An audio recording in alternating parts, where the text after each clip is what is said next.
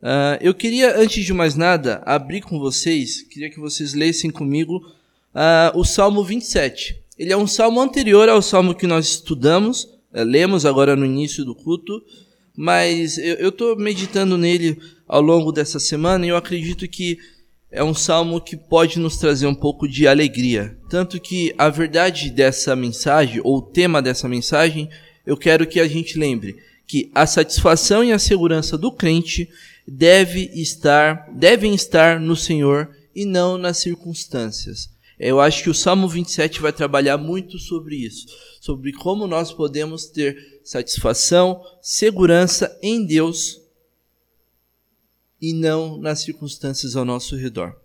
Então, eu vou ler o Salmo 27, eu estou lendo na nova versão transformadora. Diz assim: O Senhor é a minha luz e a minha salvação. Então, por que ter medo? O Senhor é a fortaleza da minha vida. Então, por que estremecer? Quando os maus vierem para me destruir, quando meus inimigos e adversários me atacarem, eles tropeçarão e cairão. Ainda que um exército me cerque, meu coração não temerá. Ainda que invistam contra mim, permanecerei confiante. A única coisa que peço ao Senhor, o meu maior desejo, é morar na casa do Senhor todos os dias da minha vida, para contemplar a beleza do Senhor e meditar em seu templo. Pois ali me abrigará em tempos de aflição e em seu santuário me esconderá. Em segurança, numa rocha alta, me colocará. Então manterei a cabeça erguida acima dos inimigos que me cercam. Em seu santuário oferecerei sacrifícios com gritos de alegria. Cantarei e louvarei o Senhor com música. Ouve minha oração, ó Senhor. Tem compaixão e responde-me. Meu coração ouviu tua voz dizer: Venha, entre na minha presença. E o meu coração respondeu: Senhor, eu irei. Não voltes as costas para mim. Em tua ira, não rejeites teu servo. Sempre fostes meu auxílio. Não me, deixes, não me deixes agora, não me abandones, Ó Deus da minha salvação, mesmo que meu pai e a minha mãe me abandone, o Senhor me acolherá. Ensina-me a viver, Senhor. Guia-me pelo caminho certo, pois meus inimigos estão à minha espera. Não permitas que eu caia nas mãos deles, pois me acusam de coisas que nunca fiz e me ameaçam, respirando violência. Ainda assim, Confio que verei a bondade do Senhor enquanto estiver aqui na terra dos vivos. Espere pelo Senhor e seja valente e corajoso. Sim, espere pelo Senhor. Aqui a gente pode perceber então Davi ah, contando um pouco sobre ah, a aflição que ele estava sentindo. É comum a gente ter medo, a gente ter ah, situações que nos apavoram na nossa infância.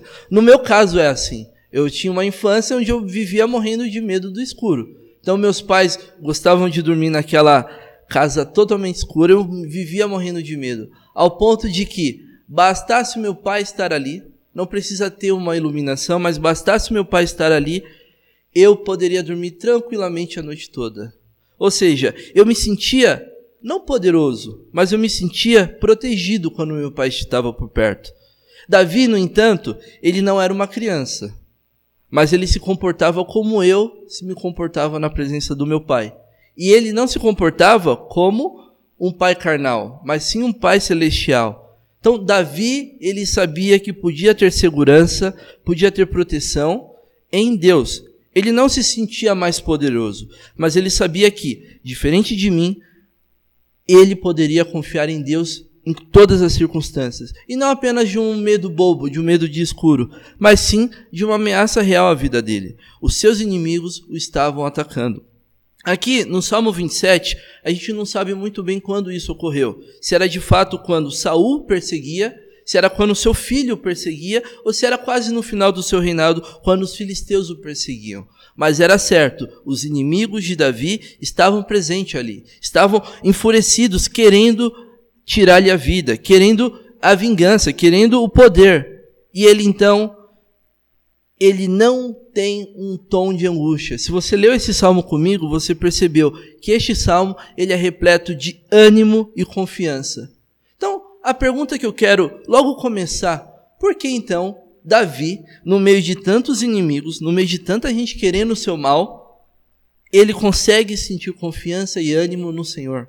Ele consegue de fato glorificar a Deus e dizer que o Senhor é a sua salvação, ao ponto de dizer: por que ter medo? Por que me estremecer? Essa confiança, ela só pode partir a partir do momento em que confiamos no Senhor. Então, eu reforço mais uma vez: a verdade principal que esse texto quer mostrar é a satisfação e a segurança do crente devem estar no Senhor e não nas circunstâncias. Quando a gente começa a perceber isso, somente um verdadeiro crente, ou somente aqueles que de fato acreditam em Jesus Cristo, acreditam em Deus, conseguem ter uma satisfação no meio de um turbilhão de coisas. Uh, na nossa vida a gente pode passar por situações no nosso trabalho de doença, mas, e, e é muito comum os não crentes é, se desesperarem por qualquer coisa, se desesperarem é, pela iminência da vida, no fim das suas vidas, ali na morte do hospital, eles se desesperam, eles não têm mais confiança. Enquanto que nós, os crentes, podemos confiar em Deus, assim mesmo como o luto do cristão. É, é, é, impressionante como o luto de quem não é crente é um luto triste, porque não vai ver a pessoa. Às vezes até se ilude com algumas mentiras, dizendo que está num lugar melhor, que virá de uma outra forma, que virá a terra de uma, com uma outra alma, com outro corpo. No entanto, somente o cristão pode dizer: O meu Senhor venceu a morte e eu também vencerei a morte. Aquele que morreu venceu a morte, um dia eu, eu me encontrarei com ele no céu. Pois é esse tom que começa o salmo. Quando a gente vai observar os três primeiros versos, todo o salmo se deixa guiar por essas verdades, que diz: O Senhor é a minha luz e a minha salvação. É um tom de confiança. O Senhor é a fortaleza da minha vida. Veja, palavras fortes, mas será que de fato Davi viveu isso? Ou é somente uma uma poesia. Ele só queria dizer isso sem necessariamente viver, que Deus é a luz e a salvação. Quando a gente vai observando todo o resto do salmo, é, enquanto Davi poderia simplesmente pedir por mais recurso militar, poderia pedir por mais dinheiro para comprar mercenários, por proteção, por muralhas mais altas, Davi, em todo o tempo, em todo o salmo, ele vai dizer: O Senhor é a minha rocha, o Senhor é a minha fortaleza, quem pode. Por que eu terei medo? Quem poderia me opos... quem poderia me amedrontar?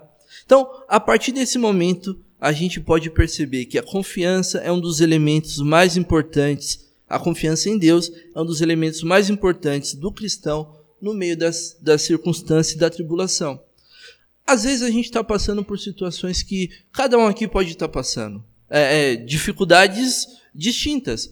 Um pode ter, por exemplo, enfrentado um luto, outro pode estar com problema de saúde. Todos nós aqui passamos por atribulações. No entanto, será que nós estamos colocando a nossa confiança em Jesus Cristo? Será que colocamos a confiança em Deus?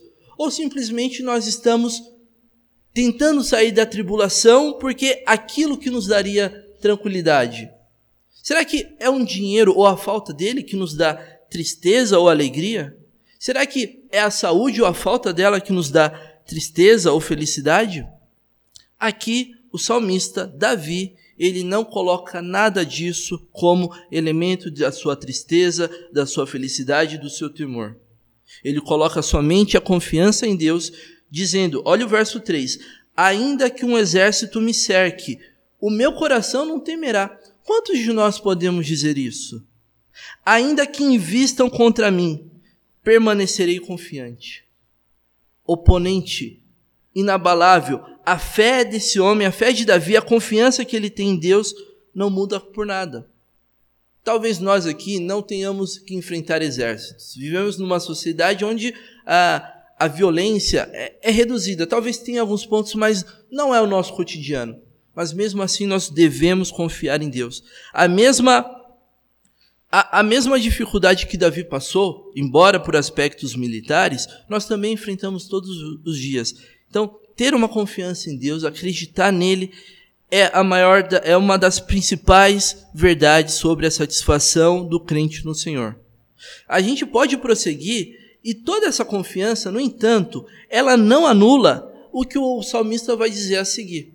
Que ele poderia muito bem fazer como o Salmo 23 e dizer: O Senhor é o meu pastor, de nada terei falta. Amém. Acabou. Só que ele continua, e toda essa confiança, na verdade, Davi ainda abre anseios e desejos ao Senhor. Veja o que diz o verso 4. A única coisa que peço ao Senhor, o meu maior desejo, olha como ele usa essas palavras, é morar na casa do Senhor todos os dias da minha vida. Nossa!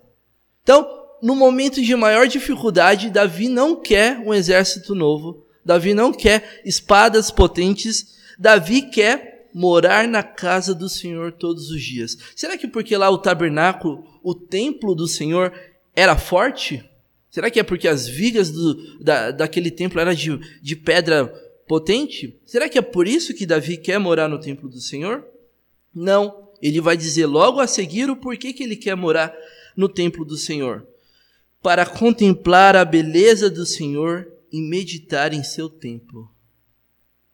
Será que nós, no momento da nossa aflição, da nossa angústia, nós estamos preocupados em meditar a beleza do Senhor? Em contemplar as belezas da Sua palavra, do seu caráter santo? Ou será que nós estamos desejando apenas ah, fortalezas e, e nos livrar desse problema? Davi poderia, ele vai falar: Deus me proteja, me livre dos meus problemas, mas Davi sempre que pode, sempre que deve, ele diz: Olha, o que eu quero é contemplar a beleza do Senhor. O maior, de desejo, o maior desejo de Davi ao ver-se atacado por pessoas poderosas é estar com Deus, sabendo dos que tramam contra ele, contra o Pai Celestial, ele conta o seu anseio. Aqui o contexto sugere que Davi, ao dizer casa do Senhor, tem em mente de fato o tabernáculo. No entanto, os pedidos de Davi nos indicam que o seu interesse não era o local em si porque um local não pode protegê-lo, mas sim a presença de Deus representada naquele templo. Ele queria se sentir acolhido pelo Senhor. Os motivos de se assentar diariamente do Senhor são expostos, como a gente já viu, para contemplar a beleza do Senhor.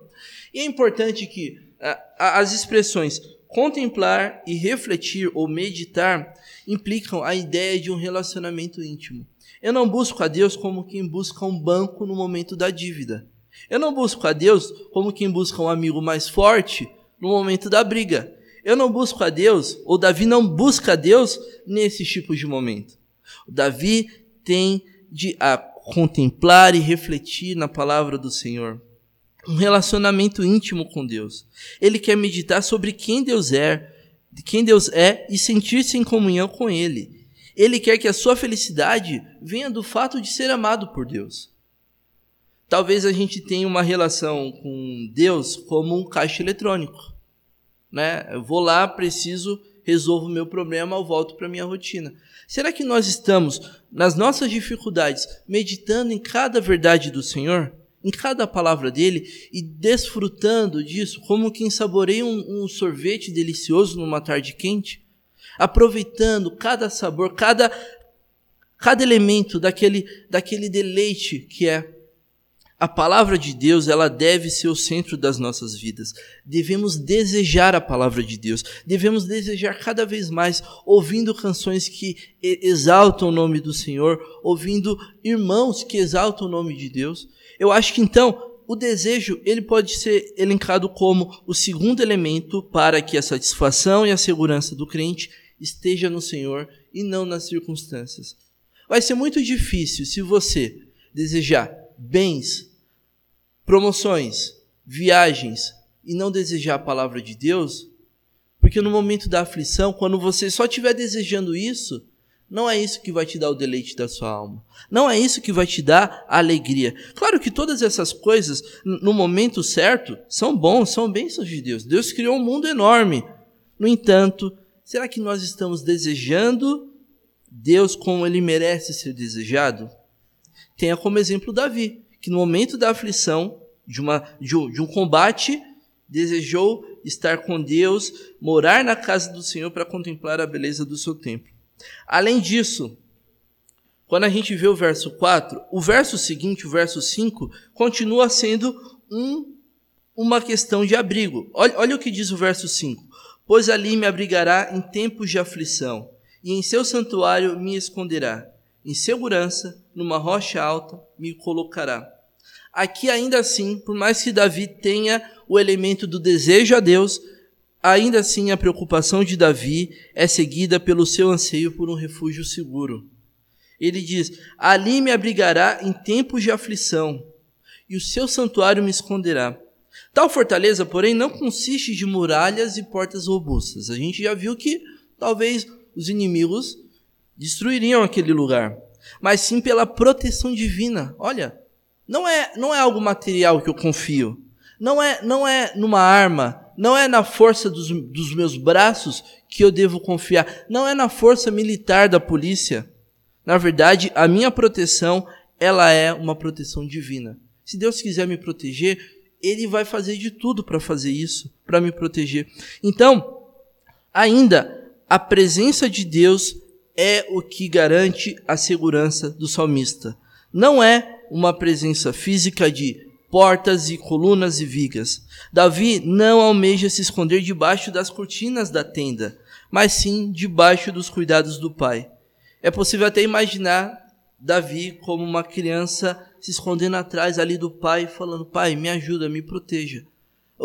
A, gente vê várias referências, Abba, Pai, aquela dependência do pai, própria oração, Pai nosso que estás no céu, aquele, aquela dependência infantil de que nós podemos nos proteger, nos confiar, nos descansar em Deus. Davi então é, nos mostra que a nossa proteção ela vem do Senhor. Isso significa agora que se você estiver passando por um problema de saúde, você pode confiar nos remédios médicos, mas a sua confiança final, quem que vai te dar a saúde plena, inclusive a saúde da alma, é somente Deus. É Ele quem detém todo o poder. A proteção, seja financeira, seja física, seja dos seus familiares, somente Deus pode dar. Às vezes você é um pai, uma mãe que está aflito pelo seu filho, mas somente Deus poderá proteger o seu filho. Então, ore a Deus, saiba que Deus ele tem poder e ele é gracioso com aqueles que o buscam. Essa proteção que Davi busca em Deus, todos nós podemos e devemos encontrar. Então, no momento de aflição, a proteção dos elementos de satisfação e segurança do crente no Senhor.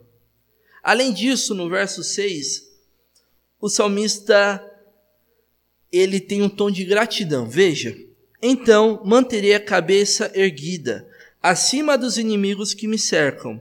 Em seu santuário oferecerei sacrifícios com gritos de alegria. Cantarei e louvarei o Senhor com músicas.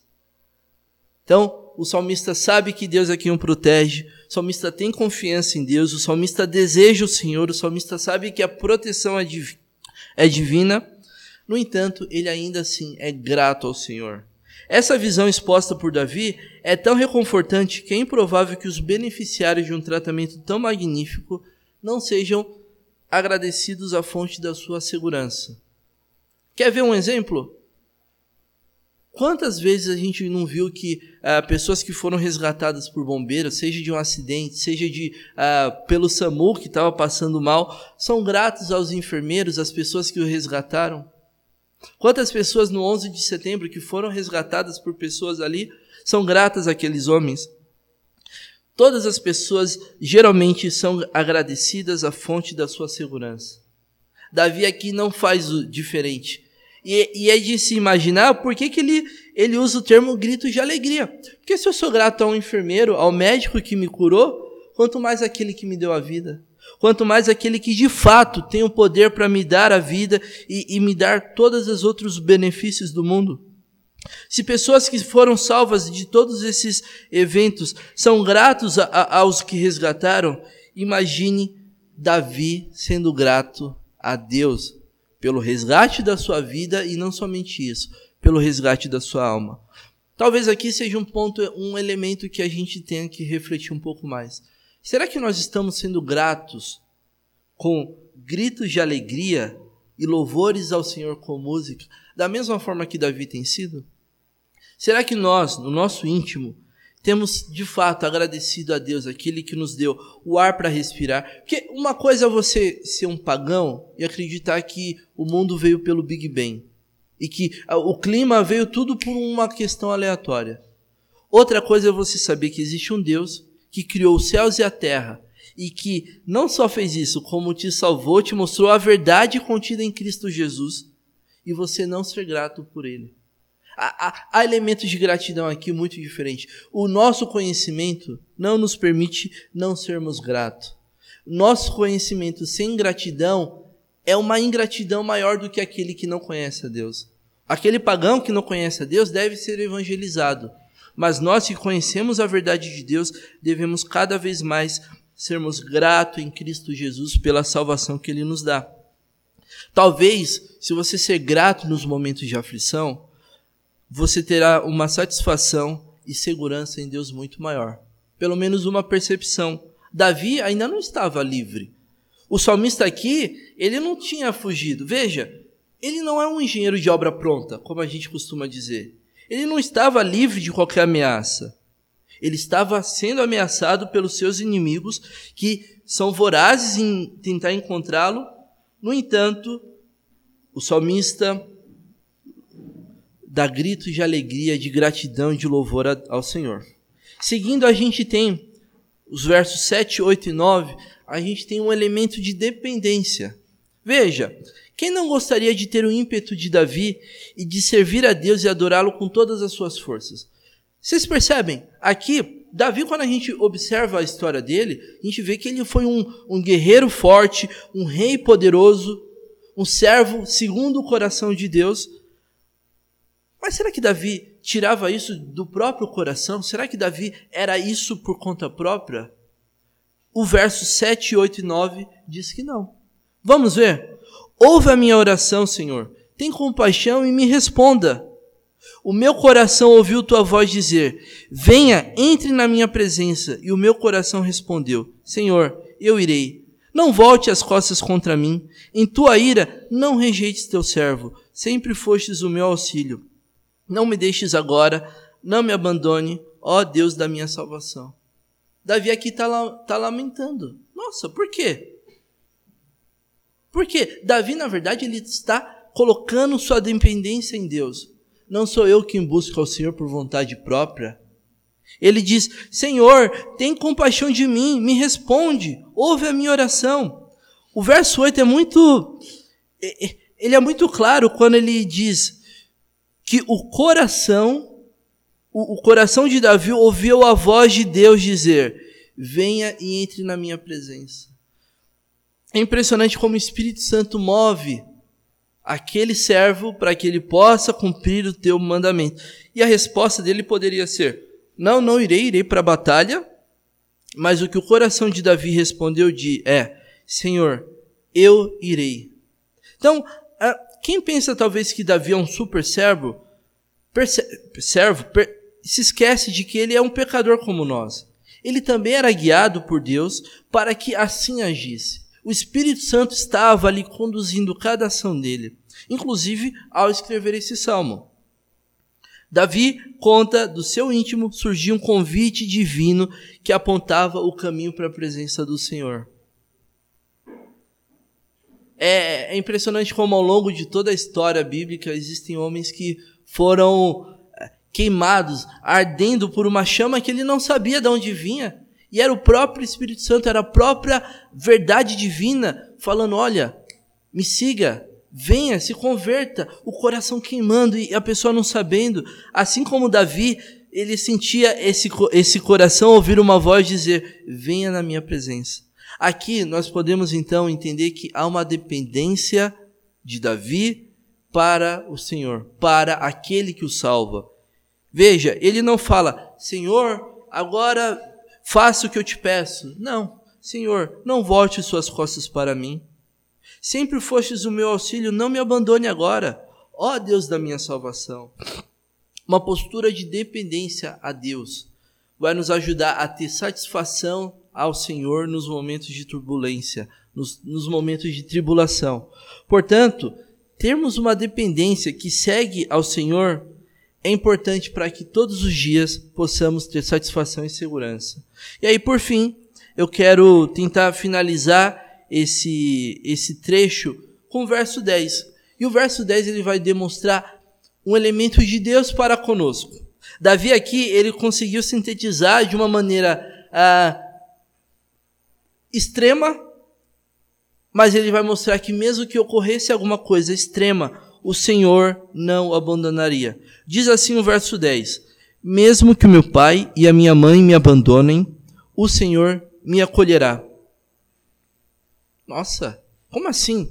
Pai e mãe abandonar? Pois é. Davi está usando então esse superlativo para mostrar que os braços do Senhor são tão seguros quanto imutáveis. Você já viu alguma mãe, algum pai perder o amor para o seu filho? Talvez tenha, mas é super raro, é muito raro. Não é, não é assim, não é comum. Mesmo assim, Davi diz: Olha, mesmo que isso um dia aconteça, o Senhor não me abandonará. O amor de Deus é maior do que o amor de um pai e o amor de uma mãe. Mesmo que meu pai e minha mãe me abandonem, o Senhor me acolherá. É uma confiança em Deus, essa fidelidade que ele tem de Deus é muito importante. É, Tiago, o, o, o texto de Tiago ele vai dizer isso, sobre a permanência de Deus. Eu vou abrir aqui.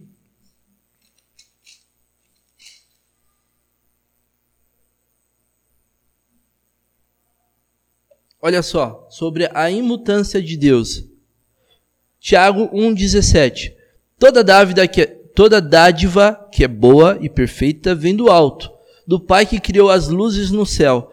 Nele não há variação nem sombra de mudança. Deus não muda.